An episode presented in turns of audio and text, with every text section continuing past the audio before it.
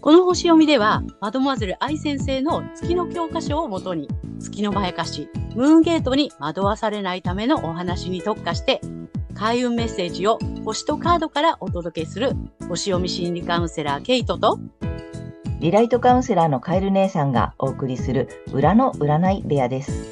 月星座の注意ポイントもお伝えしていますので、太陽星座と合わせてご覧ください。月星座がわからない方は、無料のホロスコープの作成サイトの URL を概要欄に貼っておきますので確認してください。月星座のムーンゲートについては、12星座別に詳しく解説している動画がございますので、ぜひそちらもご覧ください。ゲートとカエル姉さんの裏の占い部屋へようこそ。ようこそ。皆様こんにちは。お元気ですか？今回は、え、8月2日、水亀座の満月についてね、え、星読みとカードリーディングをお送りいたします。まずはね、けいちゃんに、え、星の動きの解説をお願いします。はい。はい。えー、今回の満月は、えー、水亀座の9度、8ハウスで起こる満月となります。え今回はですね、えっと、まあ、7ハウスっていうところにね、あるんですけども、5度前ルールというのを採用して8ハウスの扱いになってます。5度前ルールっていうのはね、この境界線の手前5度にある天体は次のハウスですよというね、そういうルールがありますのでね、今回8ハウスということでお話をしていきたいと思います。えー、8ハウスはですね、え税金とか証券、債務、死、相続、損失、社会保障、国際金融などとを表すハウスになっています。そして、え今回のこの度数なんですけども、え本質とか覚醒、目覚めですね、え対極的な視点などをキーワードとしています。そして、え幻想から覚めて対極的に物事を捉えていくという意味の度数ですので、え、私たち国民の意識は、このね、税金だとか社会保障など、えー、ハチハウスの事象における幻想から目覚めていく、そんな流れが来るんじゃないかなという感じがします。はい。そして、えー、また、海王星、冥王星、金星、この3つとも実は逆行中なんですけどね。はい。これが別名、神の指先とも言われる宿命的な配置を前回の満月と同様に形成しています。えー、前回は、この情報とかですね、メディアなどを意味する、えー、サンハウスにあった金星なんですけれども、今回は財政とか財産、金融市場など、もろにお金に関わる2ハウスにありますので、えー、外国、貿易などに関わる契約とかですね、取引などで、まあ、金融関係に見直しをせざるを得ないような宿命的な出来事が起きてくるかもしれません。はい。で、個人的にはですね、えー、共感されなくても我が道を生きたいというようなまやかしに捉えわれてしまうかもしれません。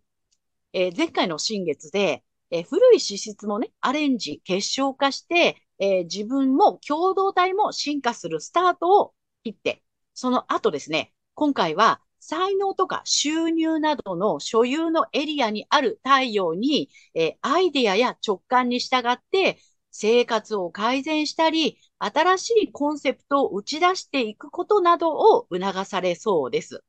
はい、私たちは双子座の季節にね、自分の思いだけではなく、人とのコミュニケーションを図ってきて、蟹座の季節で、さらに可能性を育てて、今回も獅子座の季節に入って、新しいコンセプトなど、いよいよこう打ち出していくというフェーズに入ってきました。そして、8月8日には、ライオンズゲートがフルオープンとなります。はい。獅子座の要素がね、ピークに達する時期ですので、自信を持って自分を打ち出していきましょう。まあ、全体的にはね、こんな感じになると思います。はい、ありがとうございます。ありがとうございます。そうだね、もう獅子座の季節っていうことなんだよね。そうなんです。ああ、まあまあずっとね、うん、お話ししてるけどさ、まあお羊座から始まり、徐々に徐々にこうね、育てていって、こう一年のフェーズでね、うん。で、獅子座になったら、これあれだね、だからいよいよ打ち出して、なんていうの、外に出していくとか、そういうことなんだね。そうそうそう、もう自己表現していく、自分はこうなんだ、みたいな、見て見て、みたいなね。ああ、なるほど、なるほど。うん、そんな感じ。うんうんうん。で、うんうん、やっぱり、で、その中で、今回面白いね。あの、この後引き続きあると思うけど、月のまやかし的には、共感されなくても言っちゃいたいみたいなね、なんか、そうなんだよね。また調子づいて、そう、そうって妄想しちゃいそうなんだよね。なるほど、なるほど。じゃあね、ちょっとその辺も詳しくね、え各生徒さんに行きたいと思います。はい。はい。では、今回の満月が獅子座さんにとってどんな満月なのかということでお伝えしていきたいと思います。はい。獅子座さんがアイディアや直感に従い生活を改善したり、新しいコンセプトを打ち出していくことが促されるエリアは、自己、自我、容姿、個性、自分らしさなどがキーワードの自分自身の領域です。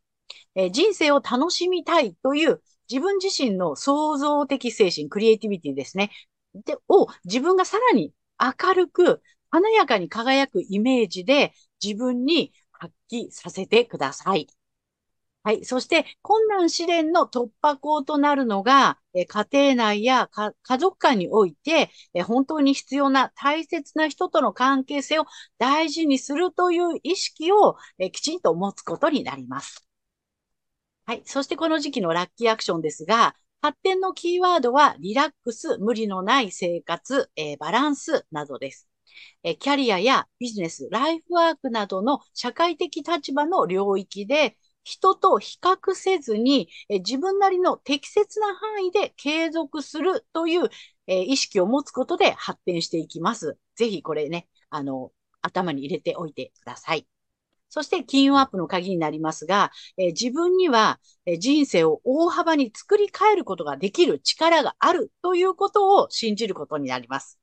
え自分の世界、人生の主役であり、創造主え、そんな自分なんだということを思い出すことになりますね。はい。ぜひそれやってみてください。はい。ここまでが太陽獅子座さんへのメッセージとなります。ここからが月獅子座さんへの注意ポイントになります。はい。えっ、ー、と、月の欠損の部分なんですけども、今回は3区分、クオリティと言われている行動のパターンについてお伝えしていきたいと思います。えー、獅子座さんは、えー、不動級ということで、えー、まあ、あの、安定させるとかね、維持させるっていうことが、あの、得意な形なんですね。それで、えっと、火の、まあ、不動級という形になりますので、え自分のこの輝きを、とにかくね、こう、留めておきたいみたいな。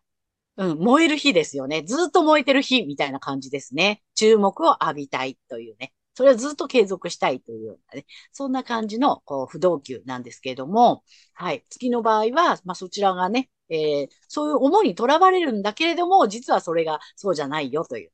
で太陽の場合が、例えば活動級とか柔軟級っていうことになりますと、全くこの行動のパターンがそぐわないということになりますので、うまくいかないということになります。はい。ということで、この時期ですね、え、月の、えー、獅子座さんは対人関係とかパートナーシップ、結婚などがキーワードの対人関係の領域で、共感されなくても我が道を行きたいという思いが出てくるかもしれませんが、これが全てを失わせるえムーンゲートにつながる月のまやかしなので注意しましょう。意識するのは、ご自身の太陽星座の領域での生活改善や新しいコンセプトの打ち出しになります。で、えっ、と、この月から抜けるためには、えー、反対星座の太陽水亀座さんの回をぜひね、参考にされてみてください。えー、反対星座を活用するとリセットできますので、月と太陽が同じ方には特におすすめです。はい。星読みは以上となります。ありがとうございます。ありがとうございます。えっ、と、月星座が、えっ、と、獅子座さんの場合ね。はい。そう、でも分かりやすいね、今回ね。これね、あの、対人関係とかさ、だから周りの人が、まあ、共感してないとかさ、ついてきてないとかさ、まだ、うん、うんって言ってないのに、なんか強引に進めたくなったりしたときは、これ要注意ってことだね。そうなんですね。で、あとその継続させたいとかさ、なんかね、うん、不動の自分でいたいみたいなね。うんうんうん。みんなずっと注目しててほしいみたいなやつが危ないってことよね。危ないですね。なので、特にね、月星座がこの獅子座さんの場合はさ、で、今回特に今獅子座の時期にも入ってるじゃない？そうなのよ。うずうずしちゃうよね。うずうずしちゃうよね。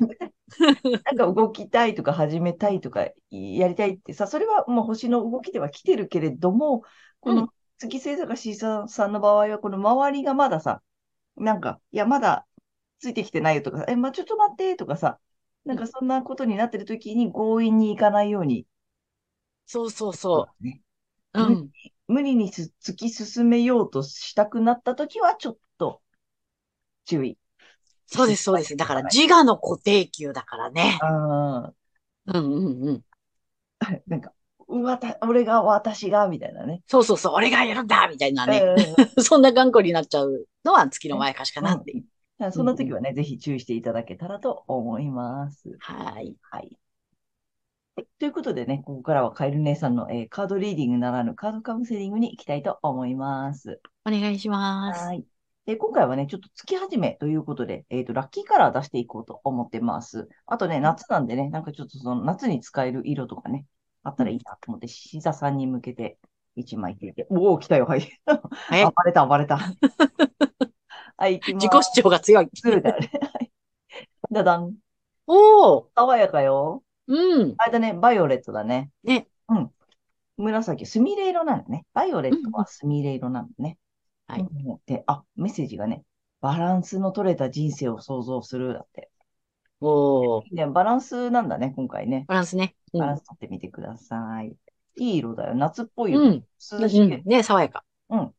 で、2枚目はね、ちょっと竜神様のカードを引いてみたいと思います。獅子さんに向けて。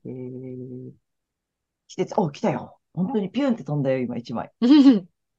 あ、結構いきます。おどどん。ほら、いいやつ。おほら、あの、無限大の。無限大。うん。で、えっ、ー、とね、源の竜と書いて源竜さんです。うん。でね、メッセージがね、あ、未来は約束されている。ほら、志すからね。志すからいいよね。いいね。で、バランスの取れた感じでいいんじゃないかな。あの、太陽ね、シーザさんはぜひぜひ、ちょっと動く時期、うん、自分のシーズンが来ておりますので。ねじゃないかな。ね。で、3枚目がまたちょっと新しいやつ。で、あの、前回に引き続き怪しいカードをちょっとね、紹介したいと思う。何かというと、この、えっ、ー、と、薬というね、うん、あの、見るだけで薬になるよっていうね、まあ、お医者さんが作ったカードなんだけれども、うん、ちょっとね、メッセージとかついてて面白いのでね、これをちょっと見てみたいと思います。お、来たよ。はい。お、来た。獅子座さんのカードが、ダダン。またちょっと綺麗じゃない？うん。うん。で、これね、見るだけで効果があるので、ぜひね、うん、ここに大きくまたいつも出しておきますので、ぜひね、あの、眺めていただきたいなと思っております。でね、意味がね、あ、これね、お花みたいじゃやっぱりさ。